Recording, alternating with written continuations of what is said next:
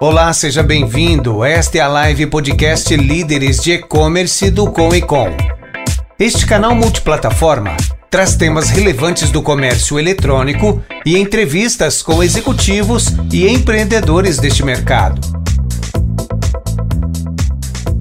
Olá, quero dar as boas-vindas a todos. Eu sou Rafael Bastos e estamos começando mais uma live podcast do Conecom. Na nossa conversa de hoje, nós falaremos com a Silene Bonfante, que é gerente de e-commerce da Lopes Supermercado. A Silene tem experiência de mais de 15 anos em varejo, liderando projetos de inteligência de negócio online e offline.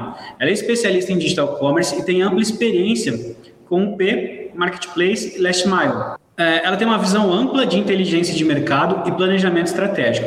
Tem uma expertise com operações B2C, B2B e D2C, com conhecimento em end-to-end -end de operações de e-commerce, otimizando SEO alinhado com UX. Apaixonada por pessoas, com gestão orientada a resultados e ampla capacidade analítica. Antes, porém, de convidar a Silene, é importante lembrar vocês que o Comitê de Líderes de E-Commerce, o COECOM, é o maior grupo de empreendedorismo, networking e aceleração do comércio eletrônico do Brasil, que reúne executivos com o objetivo de se fortalecerem na presença digital, com ênfase no e-commerce através de experiências, assim como a live podcast do Coecom. Siga o Coecom nas redes, nas redes sociais, arroba Oficial, ou também acompanhe nosso site, porque lá tem toda a programação, www.coecom.com.br. Esse é o episódio número 73 e estamos no mês de junho de 2022. Lembrando que o nosso formato é multiplataforma, então você pode nos assistir ao vivo através de Facebook, LinkedIn e YouTube, ou então você pode assistir a gravação nessas mesmas plataformas, ou ainda você pode nos ouvir nas principais plataformas de podcast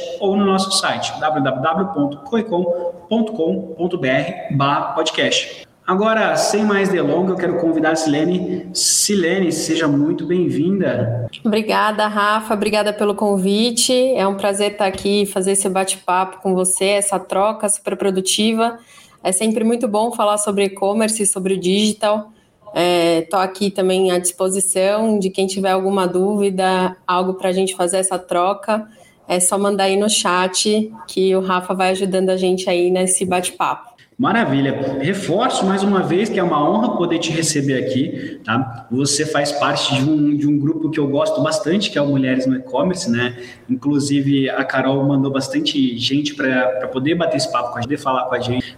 Quando demonstrou esse interesse de trazer mais mulheres para contar sua jornada, para poder inspirar outras mulheres, né? E a Carol prontamente passou diversos contatos e tem sido muito bacana. Desde março que a gente vem conseguindo aí ter bastante participação feminina nas lives, então é muito legal. Isso só reforça que vocês estão conquistando o espaço que é de vocês cada vez mais, né? Sim, isso é muito bom. A Carol é propulsora, assim, de toda essa propagação e representatividade das mulheres dentro desse canal digital, né? Isso é muito bom ter um, um, um representante, assim, né, que tem esse lugar de fala, que representa muito bem a gente ali e não tem tempo ruim para ela. Ela é um exemplo de mulher, é, de empreendedora, de fortaleza, de profissional. Eu sou, eu sou duvidosa assim de ficar falando da suspeita, né? De falar da, da Carol, porque a Carol para mim é, é um exemplo, de verdade. Então, maravilha. Silene, vamos lá. É, começa contando um pouquinho sobre você, tá? Antes, porém, eu só quero lembrar o pessoal, pessoal, vocês podem mandar as perguntas de vocês, tá? Em qualquer plataforma que você estiver, que elas chegam aqui para mim e eu direciono para a Silene. Agora, para a gente começar, Silene, Conta um pouquinho da tua trajetória, conta quem é a Silene, como que ela chegou nesse universo de digital. Bom, eu sou Silene, tenho 32 anos, sou casada. É, eu tô nesse universo de e-commerce faz um bom tempo. Eu comecei, o meu contato com digital começou lá em 2008 com a B2W. Então, foi o meu primeiro contato com e-commerce. É, trabalhei um, um, pouco de tempo ali entre as plataformas é, de Submarino, Americanas, tinha Submarino Viagens na época ainda, e Shoptime, então eu fazia essa transição ali, é, analisando venda, fazendo todo tipo de análise dentro da B2W para dar esse suporte ali é, para o time comercial. Depois esse contato se perdeu um pouco e em 2011 eu acabei saindo, indo para uma rede de supermercado, que aí começa a minha primeira o meu primeiro contato físico com o supermercado, que também é uma loucura, né? Eu brinco que eu acabei fazendo um trainee na minha trajetória por conta, então é, é, bem, é bem engraçado como as coisas foram acontecendo, não foi nada muito planejado. Mas as coisas se encaixam no final, né? Então, é, às vezes, se você nesse momento estiver meio perdido na sua carreira, você pode ter certeza que as coisas hoje podem não fazer sentido, mas toda a experiência ela é super bem-vinda quando você sabe utilizá-la, né? Então, depois que eu saí da B2W, eu fui assumir esse desafio no dia com planejamento estratégico, 2011, por volta de 2011. É, no dia eu fiquei cinco anos, nesses cinco anos eu transitei entre planejamento logístico entendendo um pouquinho sobre logística, sobre estratégia de scorecard, entender sobre fornecedor, pedido mínimo, uh, e passei por área de projetos, né, projetos de novos formatos de loja, projetos uh, de gerenciamento de categoria e inteligência de mercado. E aí eu recebi um convite do Carrefour para estruturar o e-commerce alimentar. Então, isso em meados de 2016, e aí não teve como negar, porque é, o, o, digital bate forte no coração e, de novo, né, as coisas se encaixando, porque eu comecei com digital, fui aprender um pouquinho sobre loja física, supermercado físico, e recebi a proposta de voltar com um desafio para implementar o e-commerce alimentar dentro do Carrefour em 2016. Então, foi um baita desafio, foi uma estrutura, é, uma estratégia muito, muito bem azeitada, muito bem comunicada. Lá atrás, o Carrefour já tinha tentado entrar com e-commerce, não deu certo a plataforma e eles desistiram, voltaram de novo e sempre naquela expectativa, mas o, o mercado alimentar ele tem uma, um baita potencial, um baita potencial, a gente está falando de cerca de 1% só de penetração no mercado brasileiro, então a gente tem muito potencial ainda, a pandemia veio aí para desmistificar um pouco isso, né, a gente costuma é, pensar que, putz, eu vou comprar perecível ou arroz pela internet, mas a gente compra sapato sem vestir, roupa sem vestir, sem experimentar. O alimento é alimento, um arroz camil é arroz camil, uma Coca-Cola, uma Heineken, não tem como mudar. Então a pandemia veio aí para ajudar é, esse segmento de supermercado para se estruturar, para avançar a digitalização, né? Então é, essa, essa passagem pelo Carrefour foi muito boa. Eu saí quando começou a pandemia, assim que começou a pandemia, eu saí do Carrefour.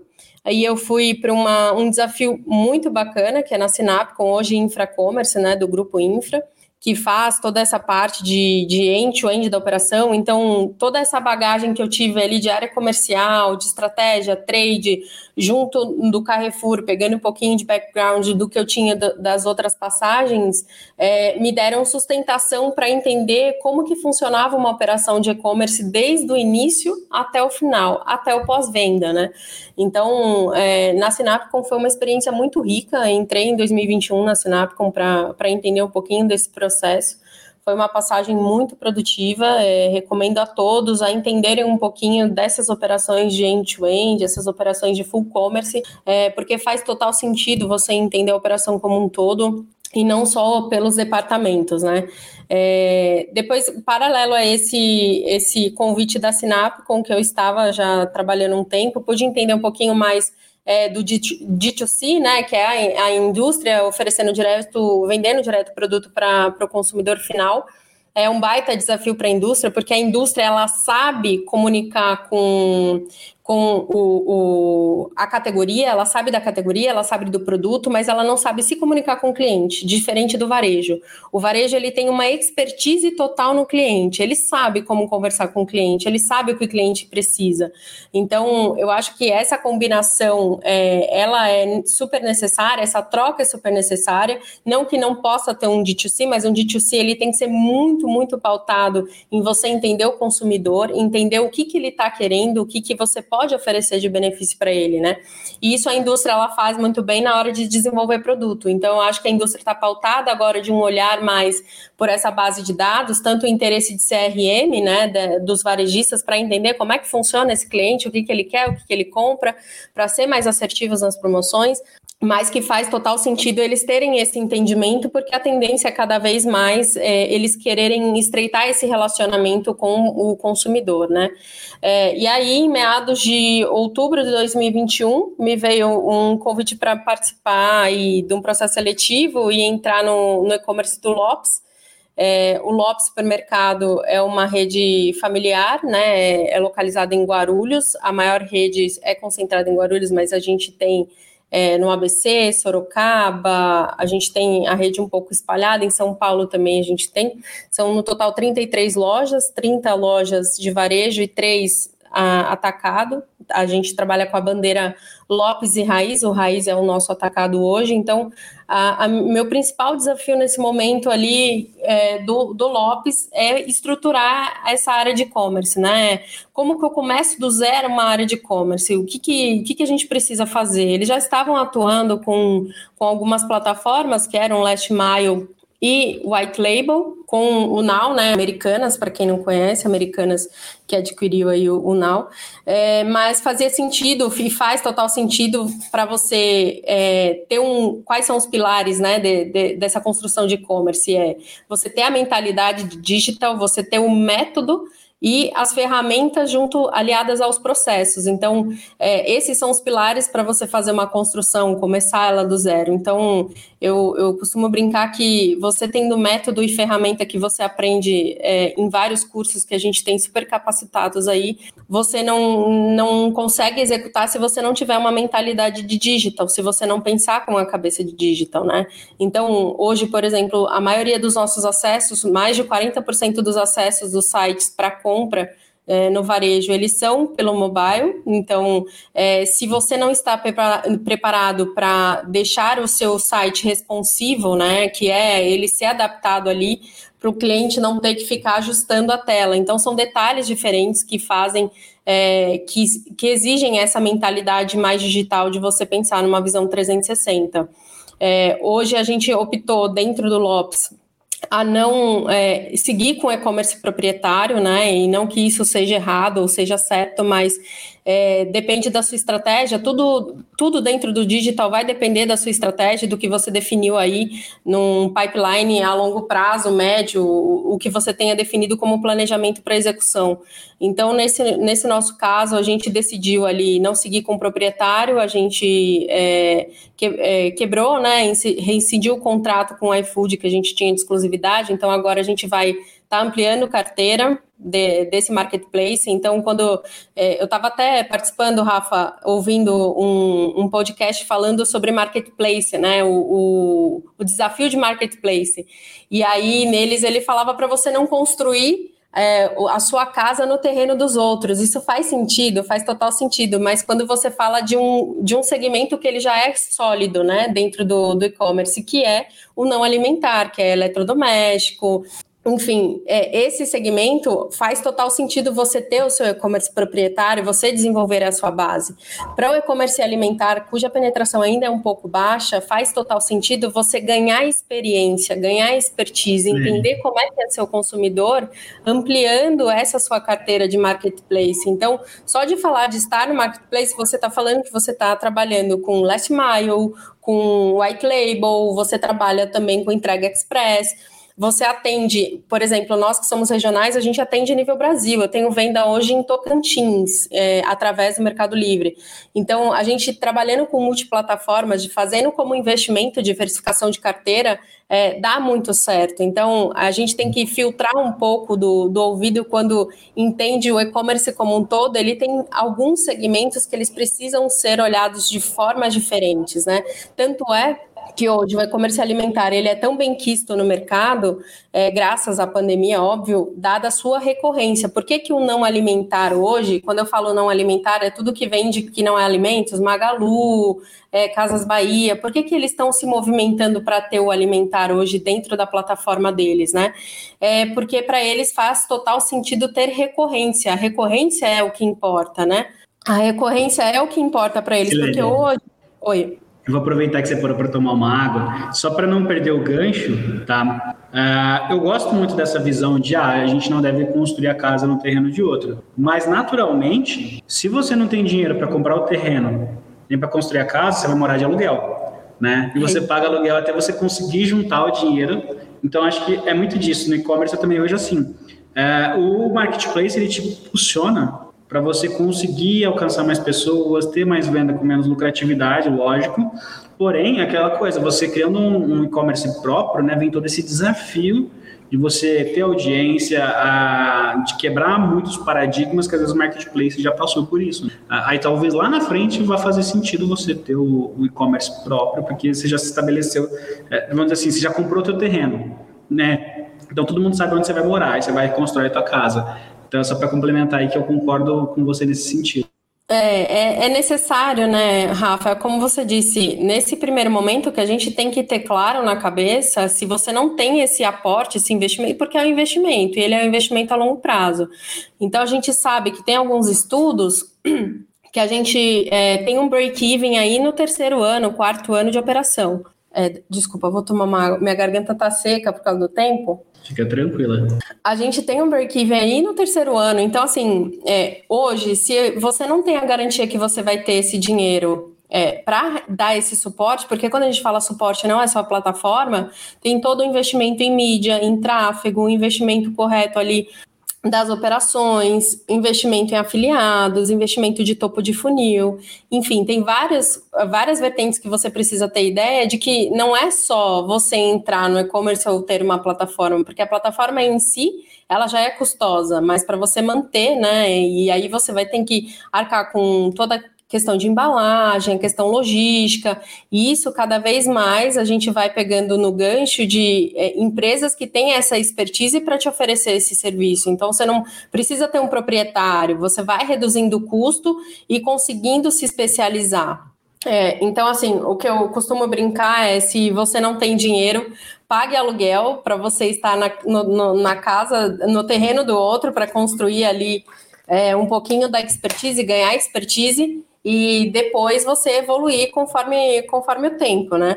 É, e aí, o que eu acho que faz é, total sentido para quem é, está começando no e-commerce alimentar é fazer o básico bem feito. Então, hoje, o que eu estava comentando há pouco, o Rafa, não, não faz sentido hoje você ter uma mentalidade de digital, 100% digital, e pensar em trazer um foguetinho voando com um carrinho dentro do seu site, se o seu site ele não traz nem é, não faz o funil de conversão direto o básico que é o bem feito. A descrição não está certa, a foto do produto tá, tá com, baixa, é, com baixa qualidade. Então, assim, é, tem muito, muita, muita coisa que precisa ser feito antes. Então, arroz com feijão bem feito, é, coloque na sua cabeça sempre que o que você fizer bem feito, você consegue evoluir para o próximo. Então, é, se eu conseguir fazer é, a minha estrutura de catalogação feita, a minha árvore de, de, de, de grupo,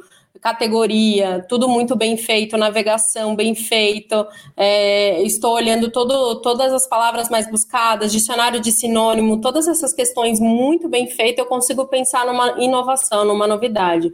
Óbvio, a gente tem sempre que estar antenado né, ao que está no mercado aí, essas inovações, mas a gente precisa, no paralelo, manter o nosso básico muito, muito bem feito a gente falando sobre digital, né? A gente é, traz ali a pandemia, é, que aprofundou ainda mais essa questão de, de, de, relação entre o físico e o digital, que muitas estão chamando de digital, né? E o quanto isso é importante. É você estar onde o cliente está.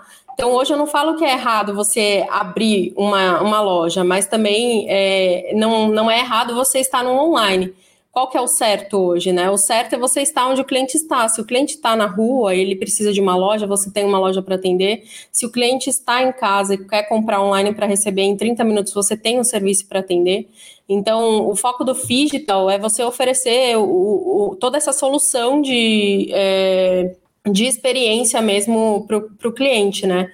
O Sérgio Boriello, CEO da Pernambucanas, ele fala muito que a digitalização ele, ela nasce né, através do ser humano. Então, o que, que a gente fala? Que para a empresa ser digital, a gente precisa ser digital. A liderança em si, ela faz a gestão, ela gere mas o exemplo de uma liderança, ele arrasta. Então, o que, que a gente é, reforça com isso? Que não adianta eu falar para o meu colaborador, para o meu time, para ele pensar como um digital, se eu, assim que eu chego, eu não faço questão de fazer uma compra, de entrar no site, olhar se o site está funcionando ou não está.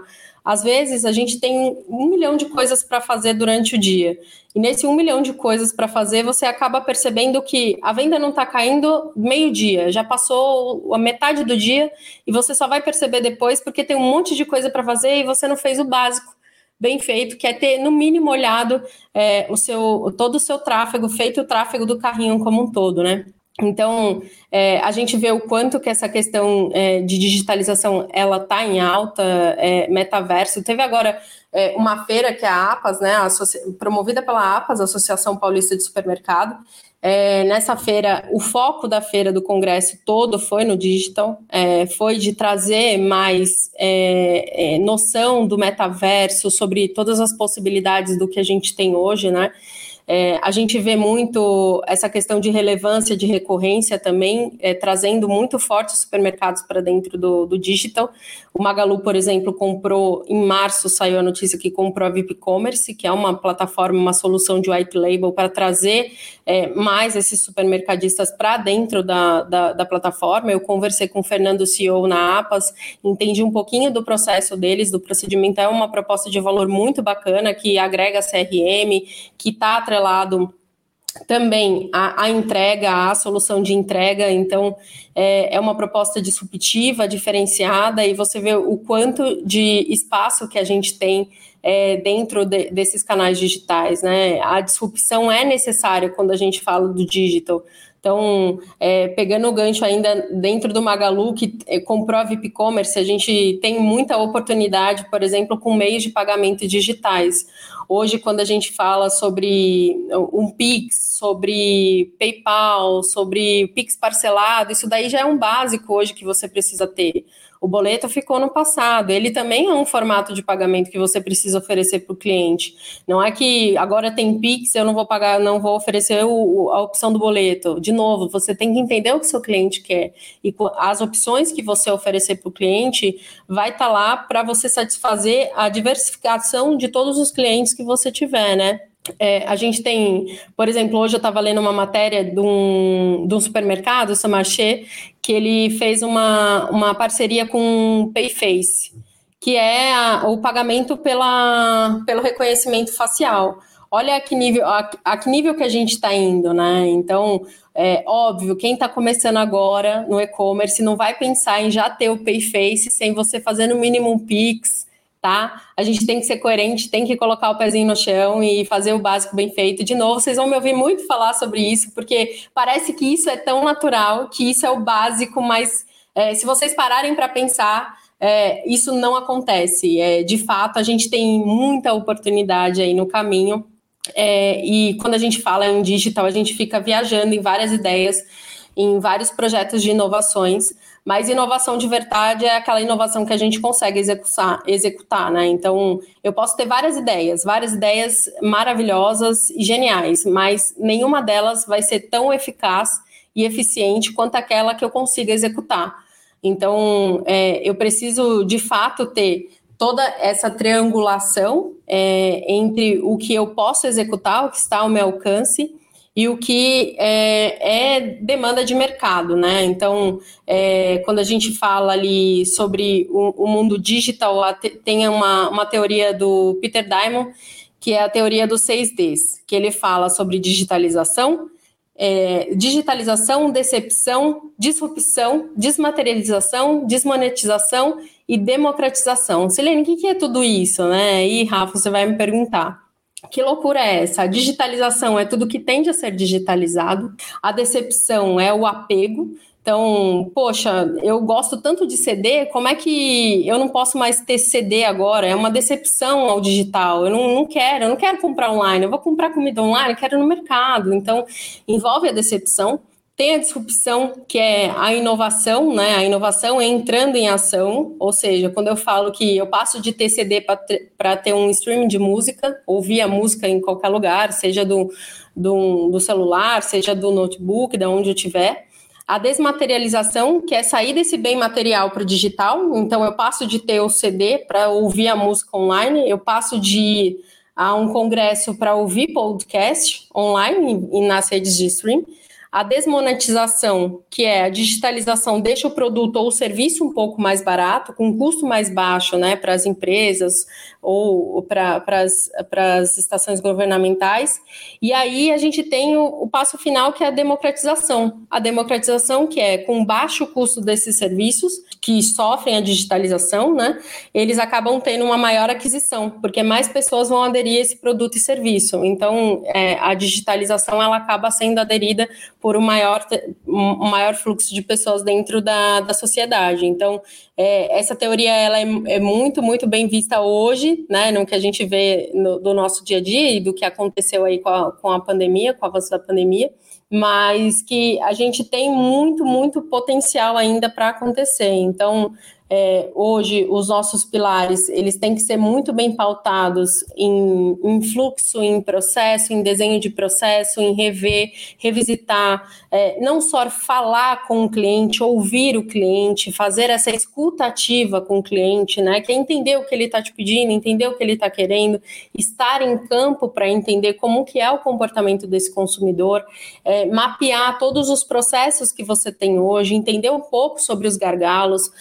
O livro A Meta ele traz muito sobre isso também, né? Ele fala sobre a importância de você atuar nos gargalos. Nada adianta eu resolver paliativamente algum fluxo, algum processo e não rever aonde está de fato o meu gargalo para atuar, revisitar e corrigir isso, né? Porque ele acaba sendo o propulsor de outras coisas que não vão tão certos assim. Então, é, acho que estou é, tô falando bastante aqui, o, Rafa, você pode me interromper, senão, se você deixar, eu vou falando aqui a faladeira, hein? Não, tá mega coerente. Eu acho que o pessoal consegue aprender bastante, assim. É, eu fui marcando aqui algumas perguntas que eu acho que é pertinente dentro disso, né? Se você quiser concluir tua linha de raciocínio, ok, senão a gente parte para essas perguntas. Não, eu só queria ter, ter uma, um desfecho assim que eu acho importante que a gente fala sobre a, a, a triangulação. A gente estava falando há pouco sobre a indústria e, e, o varejo, né? Como cada um sabe, tem um conceito ali, a indústria muito mais com categoria e produto e o varejo com consumidor.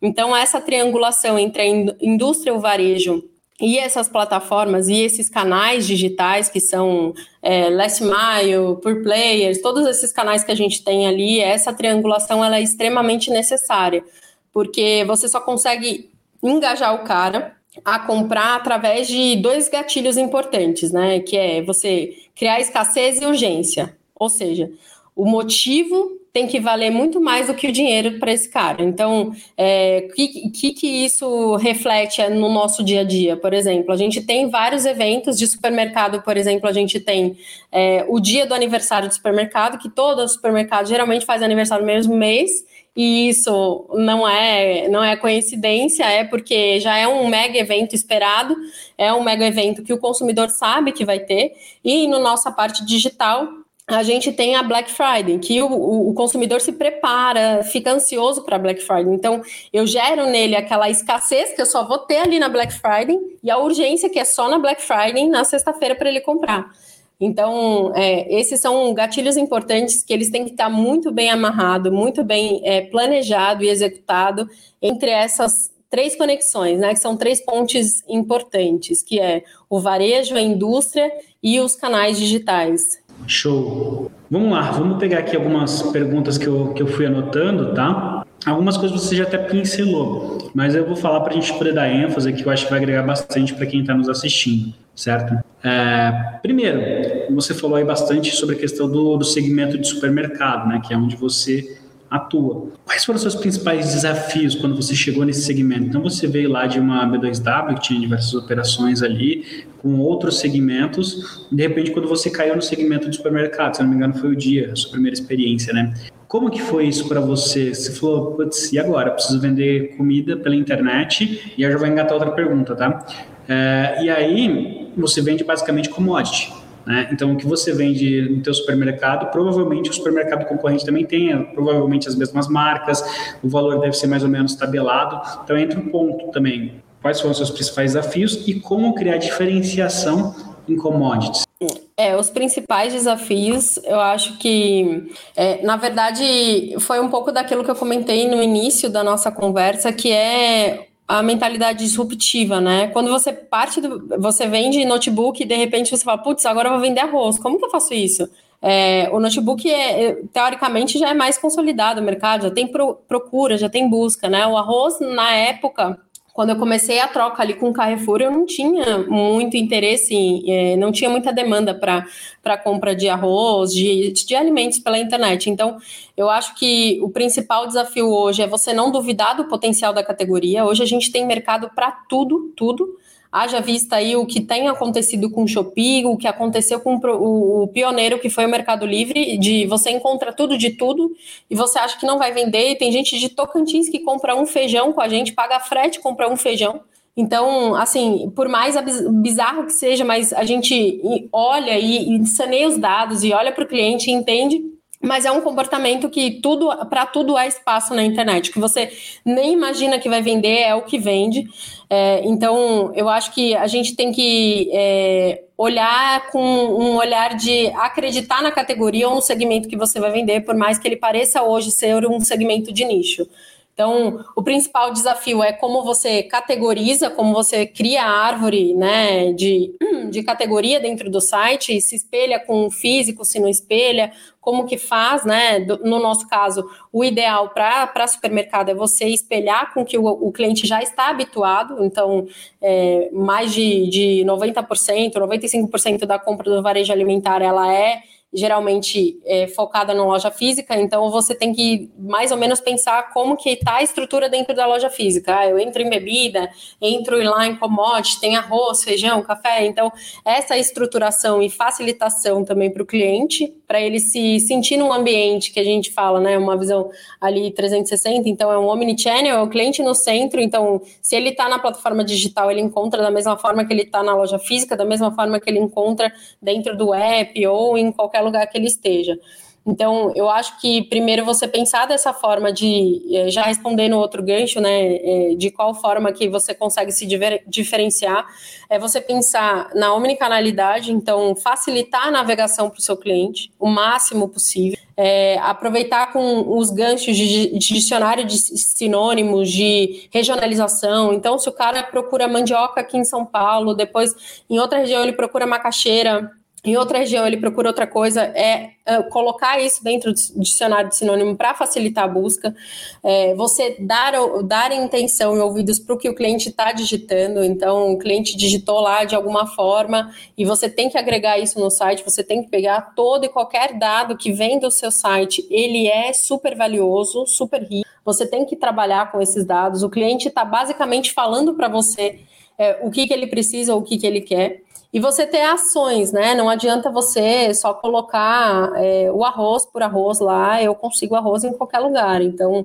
eu consigo arroz com frete grátis, eu consigo arroz com entrega em 15 minutos, eu consigo arroz é, com combo com outra coisa. Então, você fazer diferentes ações, ter um planejamento e um calendário promocional atrelado com a indústria, de novo volta naquela que eu falei lá atrás, que é a triangulação e a importância da indústria vir junto, que é você fazer parceria com a indústria, desenhar esses calendários promocionais para ter essa atratividade diferencial, né? Qual é o meu diferencial? É minha entrega, é meu atendimento, é o meu pós-venda. O cliente, por mais que eu esteja numa plataforma de outro, por exemplo, estou no iFood e o cliente entra lá e reclama que procurou um, uma Coca-Cola zero e não tinha e mandar uma normal.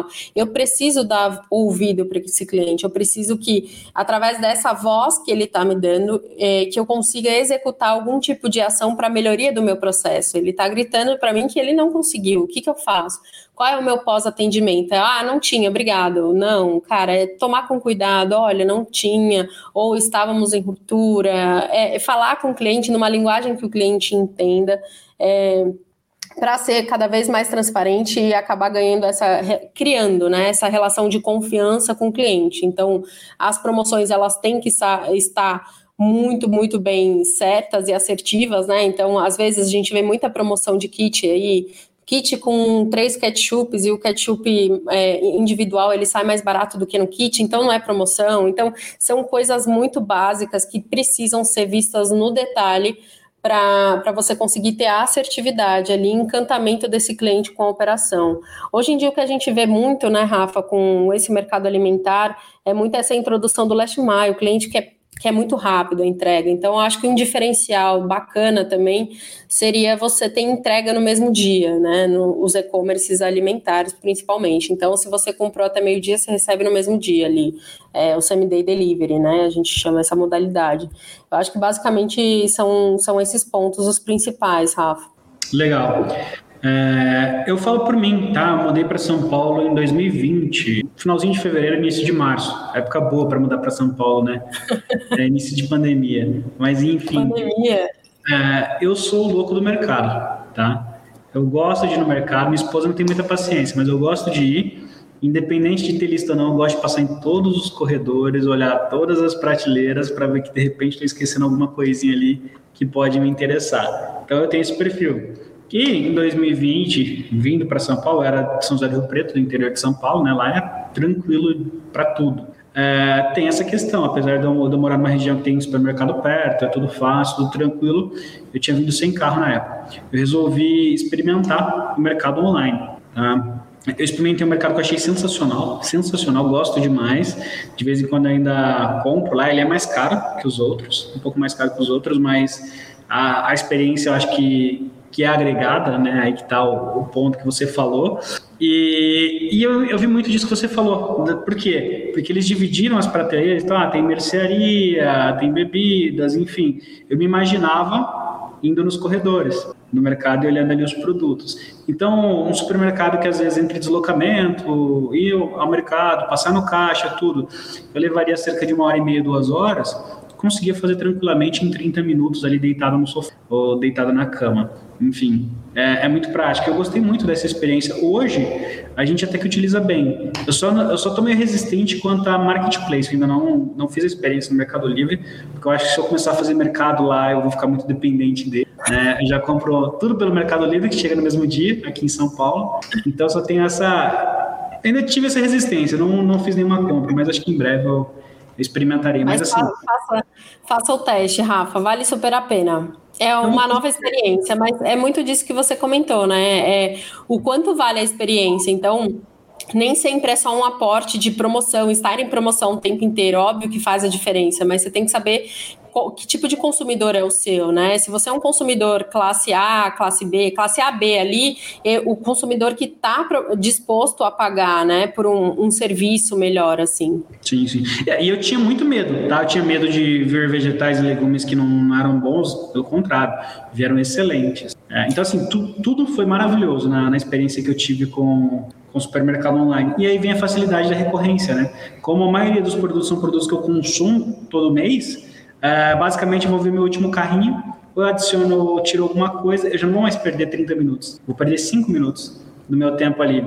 Aí depois meu cartão já está salvo lá. Eu começo a perder dois minutos para poder fazer a compra do supermercado. Então isso realmente para mim foi muito positivo, bem legal. É, você tem a lista de compra também, né, Rafa? Então você deixa a lista de compra lá salvo e você deixa o cartão também e vai muito rápido. Então, isso que você falou é super, super interessante, porque você vê ali um pouquinho da gestão de categoria, o que a gente faz ali, às vezes a gente acha que são dois mundos distintos, né, o online e o físico, e na verdade quando você vê nas entrelinhas de uma estratégia, é, de uma estratégia de, de posicionamento da marca, não, não é tanto assim, né, porque Hoje, por exemplo, o que você comentou, você foi na loja, viu de um formato, no site também estava o mesmo formato, a estruturação, né, a estrutura mercadológica, que são as categorias e tudo. É, mas no, no físico, por exemplo, para umas categorias de indulgência, eu teria problema se eu colocasse muita variedade de biscoito, porque cairia num complexo de escolha. Então, se você, você que gosta do supermercado, se estiver lá numa, num corredor de biscoito, você vai olhar biscoito e vai falar, putz, biscoito, muito biscoito. E ele é uma indulgência, ele não é planejado. Geralmente a compra de biscoito não é planejado. Você lembra que porque está no corredor de biscoito, aí você pega o biscoito. E quando tem muito, muita escolha para você, você fala, putz, e agora? O que, que eu vou comprar? ou você pega por intuição que você mais quer, ou você deixa de comprar, porque tem muita opção. Então, no supermercado físico, você tem que tomar esse cuidado. No online, não.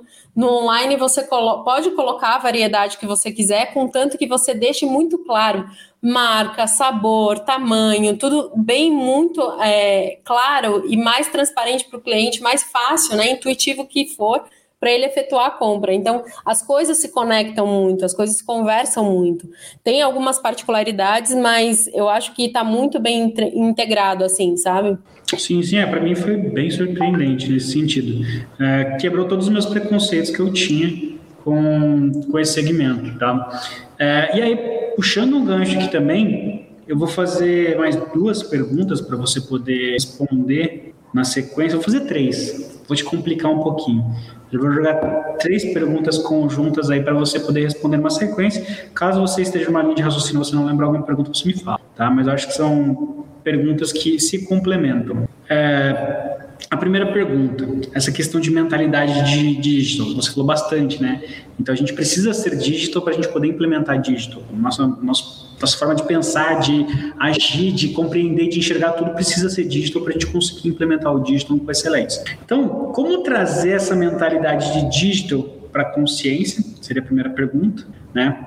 Aí você falou também sobre omnichannel, que a gente precisa ser omnichannel com segmento de, de mercado e tudo mais. Eu tenho essa dúvida de verdade. Existe omnichannel em mercados?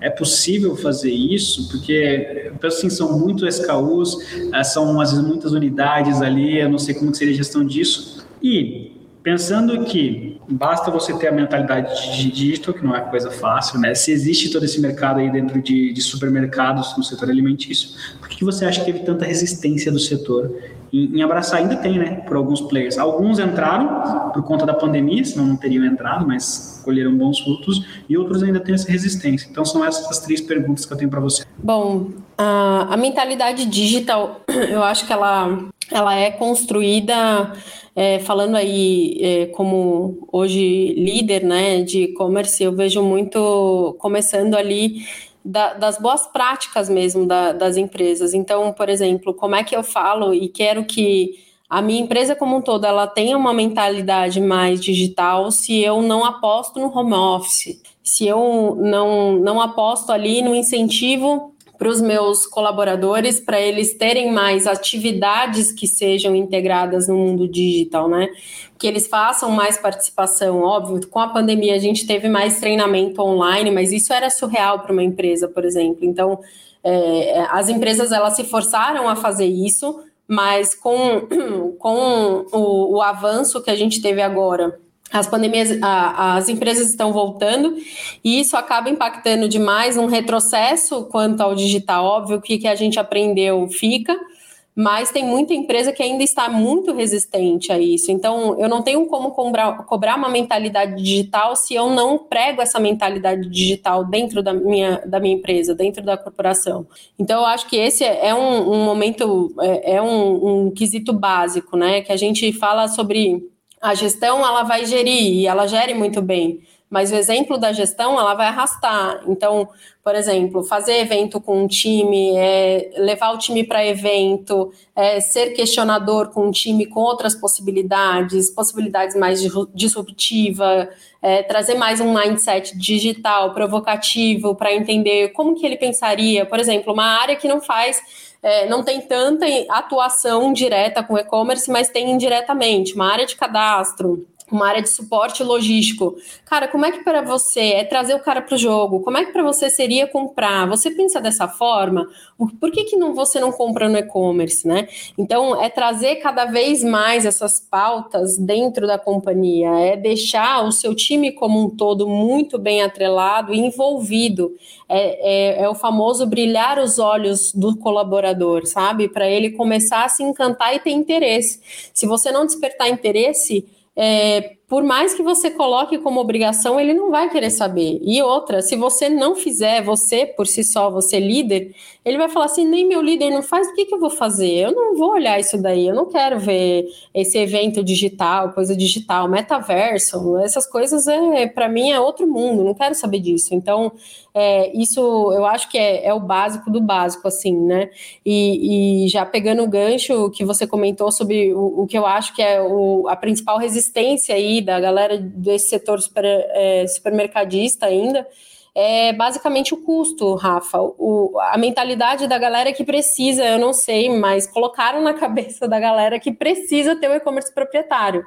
E, de novo, não precisa ter o e-commerce proprietário. Se, como a gente falou, e o Rafa deu até um exemplo muito bem, é, bem colocado, se você não tem o seu dinheiro para comprar casa própria, você vai morar de aluguel até você conseguir o dinheiro para morar, para você ter a sua casa própria. Então, além de, de ter o dinheiro e de, de conseguir pagar o aluguel, é, pagar o seu terreno próprio, enfim, é, você vai estar tá construindo experiência, expertise em operação, entender como fala com o cliente, em objeções de cadastro, em objeções que você tenha por qualquer motivo em qualquer área, você consegue fazer esse aprendizado trabalhando, trazendo óbvio, uma massa mais rentável para a empresa, porque no marketplace você consegue deixá-lo mais rentável ainda, do que um, um, um P, que é a própria plataforma, né?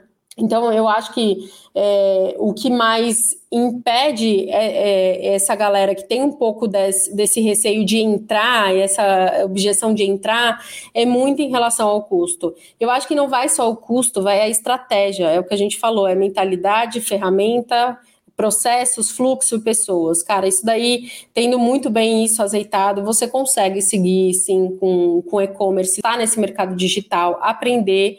É, uma coisa também que eu acho que tem que estar tá no mindset do, do pessoal que está entrando agora é o e-commerce, ele não dá dinheiro da água para o vinho tudo é um processo. É como qualquer tipo de investimento. Você vai fazer um investimento, você deixa o investimento ali, quanto mais a longo prazo ele ficar, óbvio, a gente não está falando de ter uma rentabilização a muito longo prazo, mas vão ter meses que você vai ter uma alta venda, dependendo da estratégia do, do 3P que você tiver, e tem meses que você não vai ter uma venda muito alta assim. Então vai depender da, do seu dispêndio que você tem para investir em marketing, investir é, em angariações, ofertas, ações, enfim, em todas essas questões. É, eu acho que basicamente é isso. Tem uma pergunta só que eu acho que eu não respondi, Rafa. Me, me, me relembra aí qual que é. A parte se existe omnichannel em mercados, né? Como que é isso? Ah, sim, omnichannel existe, existe, tem essa possibilidade, né? A possibilidade do cara, por exemplo, ele compra é, dentro do aplicativo e ele retira dentro da loja. Ele compra no aplicativo e quer trocar e ele vai trocar na loja. Existe essa possibilidade. É, uma coisa que é, é muito, é, não é muito fácil, óbvio, porque você tem uma série de fatores, mas os processos e fluxos muito bem alinhados, você consegue ter essa gestão, né? Do cara ir trocar na loja, comprar no site, trocar na loja e comprar no site e pegar na loja, ou comprar no site e entregar no site. Então, enfim, ter esse, esse consumidor como centro do universo. Uma coisa muito legal que você comentou, pegando até o gancho, Rafa, é sobre a, o preconceito da galera, né, de comprar principalmente perecíveis, né, que é frutas, verduras, legumes, carne, é, comprar online. E um, um pré-requisito que a gente tem em supermercado é que a, como o cliente ele não está tendo a opção de escolha ali na gôndola, na frente, o shopper, que é o cara que está fazendo a separação, o picker, né? Ele está fazendo a separação do pedido do cliente, ele tem que pegar o, o, de melhor qualidade possível. Então, ele vai pegar a melhor maçã, ele vai pegar a melhor banana que tiver ali. Então, ele vai fazer a melhor escolha porque você não está podendo escolher. Então, ele não tem opção de não te mandar o melhor. Se ele não tem esse mindset na operação, o e-commerce dele dentro de perecíveis não vai para frente. Porque quando a gente fala do mercado alimentar, o que traz mais recorrência é a categoria de perecíveis. É fruta, verdura, legumes, o pãozinho, o açougue, porque são coisas que você compra ali diário, se não diário, semanal. E o, o, o, pesado da dispensa você vai comprar cada vez, cada uma vez no mês, fazer uma reposição ali a cada 15 dias. Mas é, o que vai trazer tráfego para a nossa loja é de fato esse, essa questão do perecível. Então, você tem que saber trabalhar. E, e assim, Rafa, não é fácil, não é fácil. Quem fala que é fácil trabalhar com shelf life, trabalhar com, é, com perecíveis, é, me manda um contato que eu quero entender qual é esse processo que é muito fácil.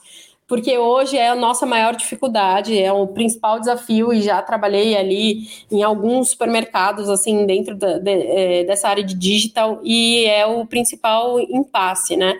Principalmente no, no e-commerce proprietário. Agora, quando você fala de last mile, você não tem tanto problema assim, né? A não ser com algumas questões só de entregador, enfim, que às vezes deixa a, é, a qualidade do produto, mas é, são coisas muito pontuais, assim. Só que eu acho que a quebra de paradigma, de novo, né, que na minha cabeça não entra, é como é que você consegue comprar uma roupa on, online e você não consegue comprar um arroz ou uma maçã online.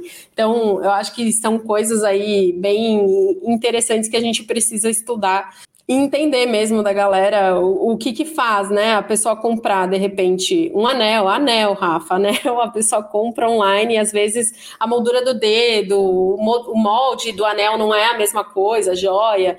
Então, tem coisas que são muito mais. É, é, estranhas quando você pensa, né? Putz, isso daqui não faz muito sentido eu não experimentar antes de comprar. Então, é, no, no online, agora para alimentar, você já sabe, a maçã é a maçã, o arroz é o arroz, a Heineken vai ser a Heineken que você compra no supermercado, não tem muito segredo. Então, só tem a facilidade, que é o que você falou. O que a gente percebe muito é que o cliente que compra online, ele não deixa de comprar online. Ele, ele gosta da experiência, é, vou falar pelo, pelo meu esposo, né? Eu sou a maluca do supermercado, eu adoro supermercado também, adoro toda e qualquer experiência de supermercado e fico fuçando e compro e vai e faço toda a experiência e dou lá minha, meu, meu comentário para a rede, para a loja que eu compro também para poder ajudar ali na, na performance. Mas o meu esposo ele não gosta de supermercado, então ele paga para não ir no supermercado e para ele é, é maravilhoso assim. Então ele compra online tudo que precisa é tudo online, é tudo, ah, eu quero rápido, e as coisas para ele tem que ser rápido, então ele vai, compra no, no Rappi, no Corner Shop, ele já vai, pede, já chega logo e pronto, era o que precisava. É, o que a gente vê muito, né, desse comportamento agora dessa nova geração também, que é muito disso, né? Essa nova geração nossa não consegue esperar nem os três minutos do micro-ondas, já tira antes. Quem dirá esperar muito tempo para chegar uma compra. E a compra desse, desse, desse novo consumidor, do consumidor do futuro, é uma compra imediata. É, são todos imediatistas, né? Então, a gente tem que estar muito preparado para isso. Então, de novo, a gente tem que reforçar bem a nossa malha logística, né? A gente tem que estar preparado para as entregas rápidas, para dar o suporte que esse cara precisa para lembrar ele de uma compra, é, não sei se você vai lembrar, vai lembrar, Rafa, da home refill que a gente tinha antes, né? Que era a compra por você comprava, fazia uma compra planejada, você deixava lá uma assinatura e você recebia todo mês, pagava todo mês, mas recebia todo mês, por exemplo, o produto de limpeza. Então, a gente tinha muito isso, é, não foi muito para frente, não vejo mais falando muito sobre a home refill, mas acho que é muito por conta desse comportamento de entrega rápida. O cara viu que acabou, ele compra agora, ele não precisa ficar planejando, né? O cara, ele quer ocupar a cabeça dele com outras coisas, ele não precisa se preocupar em planejar de comprar o Omo. Para essa nova geração, é muito cringe isso. Cara, você tem listinha de supermercado? Não, tem aqui, ó, compro tudo aqui. Então a gente tem que se preparar, tem que estar muito preparado para saber conversar, para saber ouvir e para atender a todas essas necessidades aí desse novo consumidor que tá, está por vir, né? Um show de bola. Até a, a Fernanda Valles comentou aqui, ó. O varejo alimentar tem enormes desafios em mudar a mentalidade e engajar o time de piso. A multicanalidade é fundamental, de fato, né? É, ela tem, ela tem total razão, né? Que era um pouco daquilo que eu estava falando agora, viu, Fernando? Não sei se você chegou a pegar, mas é, como é que eu engajo a minha operação, né? Como é que eu trago o time de piso, de loja, para engajar ele a trabalhar com digital? Para ele é só um processo novo que ele tem que trabalhar, que ele tem que fazer. Por que, que isso é importante? Qual a importância disso, né? Então, é, se você deixar isso claro, transparente, você é, trazer ele para o negócio, começar a fazer provocações, óbvio, saudáveis ali no dia a dia dessa pessoa, conseguir engajar melhor ela é, com os processos, com os fluxos, entender a opinião dela que está ali no dia a dia e não só simplesmente é, como acontece algumas vezes, né? Ah, vai ter uma campanha de marketing e agora você tem que vestir um colete e desce a rodo e você não sabe se aquele aquele colaborador ele se sente confortável em vestir um colete ali, ele já usa o uniforme, ele tem que vestir o colete, por que, que ele tem que vestir o colete? É, você saber ouvir também quem está no piso. Então, tudo parte do, é, é, da, da escutativa, né? Não é só da escuta passiva. Tá bom, fala aí, o que, que você quer? Ah, beleza, ah, tá, amanhã você veste colete. Mas eu falei que eu não queria, mas você veste colete amanhã. E é isso, pronto, acabou. Não, é você entender qual é a ideia que ele tem.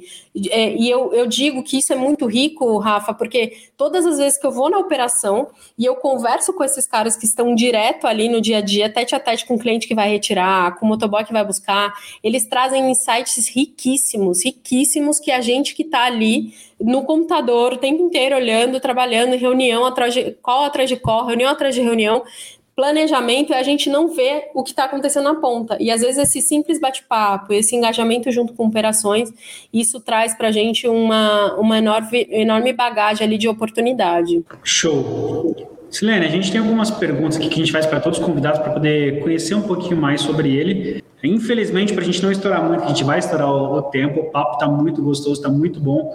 Estou deixando com muita dor no coração aqui, pelo menos umas seis perguntas para trás. Vai demandar um segundo bate-papo, com certeza.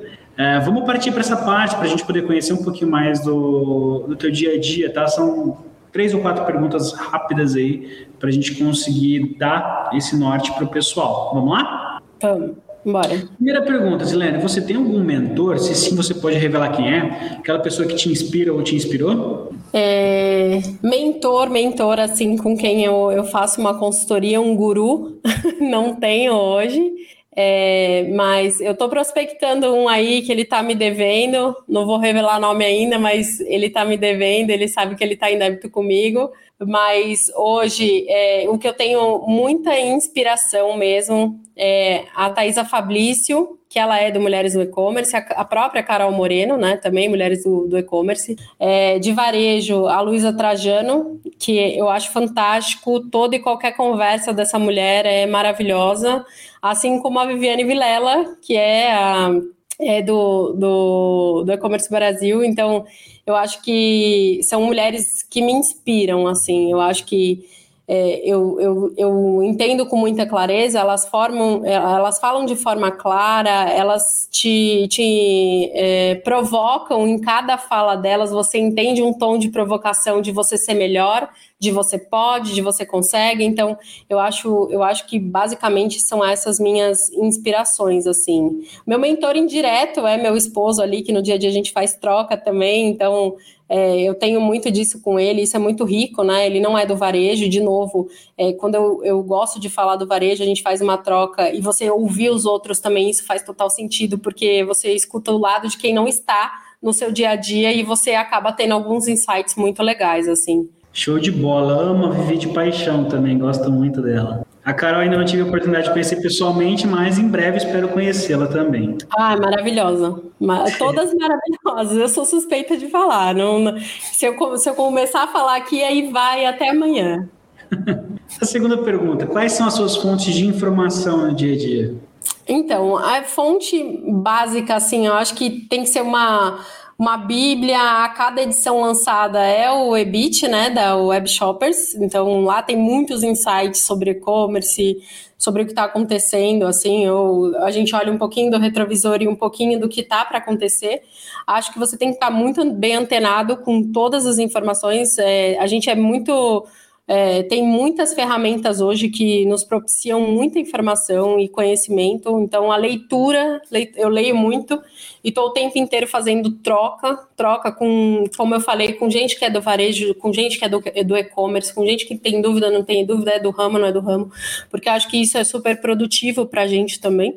E podcast, escuto bastante podcast, que eu, eu me adapto muito bem com esse formato. Eu, eu acho que tem muita clareza, assim, é um bate-papo mais leve, é uma conversa mais leve, que você consegue absorver muita coisa. Então, hoje dirigindo um carro, eu vou e volto e vou ouvindo um podcast tranquilamente, vou absorvendo ali conhecimento. Basicamente é uma, uma mistura, assim, mas o conhecimento nunca é demais, né? Rafa, a gente tem que sempre estar tá muito bem antenado às coisas aí. Maravilha. Próxima pergunta é se você se lembra de alguma palestra, momento de network, uma troca de experiência, que para você foi uma grande virada de chave, né? Realmente transformou a sua vida ou o seu negócio. É, foi uma, uma palestra do Eduardo Terra que eu ouvi, não sei se você conhece. É, ele é. Ele é. Ele, ele faz toda essa parte de, de conselho para as empresas e ele faz um pouco de é, informação, palestra para CEO, prepara é, CEO é, em relação a essa digitalização. E ele estava falando um pouco sobre o digital é, e falando sobre as possibilidades um, lá atrás, uns cinco anos atrás. E eu, eu me encantei assim de uma forma que ele falava sobre as possibilidades, ele falava sobre comprar alimentos online, e na época tinha só o pão de açúcar ainda, mas era bem, bem básico. E eu, eu me interessei muito, eu trabalhava com, com o, o mundo físico, e falei, caraca, eu trabalhei com isso, né? Com vender notebook, vender é, geladeira. Que, que, que animal seria você poder vender tudo pela internet? Aí foi isso que me despertou e falei, nossa, esse dinamismo, essa coisa de você entender os dados, entender as pessoas, é, essa questão do CRM, base de dados, tudo isso, acho que foi isso que me despertou, me encantou assim para o mundo digital. Show. E agora, para a gente encerrar a parte das perguntas aí, qual seria uma dica de ouro que você deixaria para o pessoal, para quem está nos assistindo, para quem vai nos ouvir posteriormente? Então, eu acho que dica de ouro, né? Para você que é pessoa, assim, é, invista no seu conhecimento. Então, você tem que estar tá antenado, atualizado, estude, faça network, esteja envolvido com o ciclo de conhecimento que você quer ter. É, aumente o valor do seu capital intelectual, que isso é super importante. É, eu acho que para nós como pessoas, né? É, conhecimento é a única coisa que ninguém pode tirar de você e é a única coisa que você pode valorizar ao longo do tempo. É, e para você, como empresa, também esteja antenado nas necessidades do consumidor, aprimore sua malha logística, que está com entrega cada vez mais rápida, diversifique os meios de pagamento, faça o básico bem básico, bem o básico bem feito, é, esteja antenado aos novos modelos de negócios, né? Então, é, tem ali, a gente tem o autoatendimento, o autosserviço, você já está preparado para isso? Você se questionar, ser sempre questionador, né? Então, hoje você vai em supermercado que você mesmo faz ali o pagamento no, no autoatendimento, é, tem o autosserviço que você mesmo se serve como é, as, os supermercadinhos que abrem ali em condomínios, a gente tem o Hirota com bastante nesse formato de Bionest, né, que é da compra ali mais segura, então é, você está preparado? É, é, sempre se questionar, cara. Eu acho que a, a, questão é você nunca estar conformado no formato que você está. É como é que eu posso melhorar? Quem pode me ajudar a melhorar? Eu vou buscar a melhor fonte para entender, eu vou buscar o melhor consultor especialista que vai me dar é, essa, essa, esse caminho, essa luz no fim do túnel.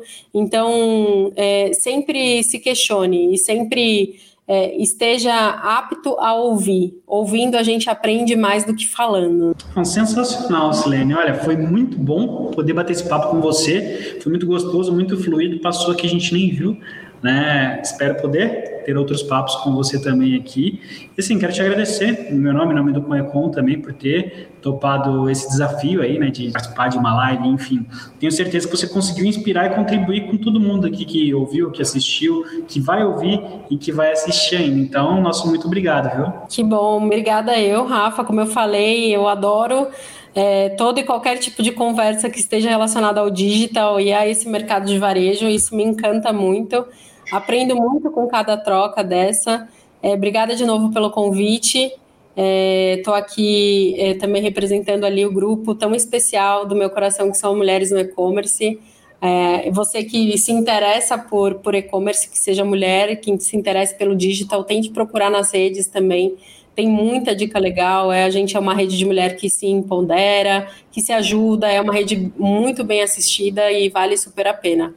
É, e para quem quiser ouvir mais ou se conectar comigo para fazer essa troca melhor também, aí, Rafa, aproveita o gancho, só me procurar ali no LinkedIn, Silene Bonfante, é, me adiciona lá, a gente se conecta e faz uma troca aí cada vez mais é, relevante sobre esse mundão aí do varejo e e-commerce. Obrigada, Rafa.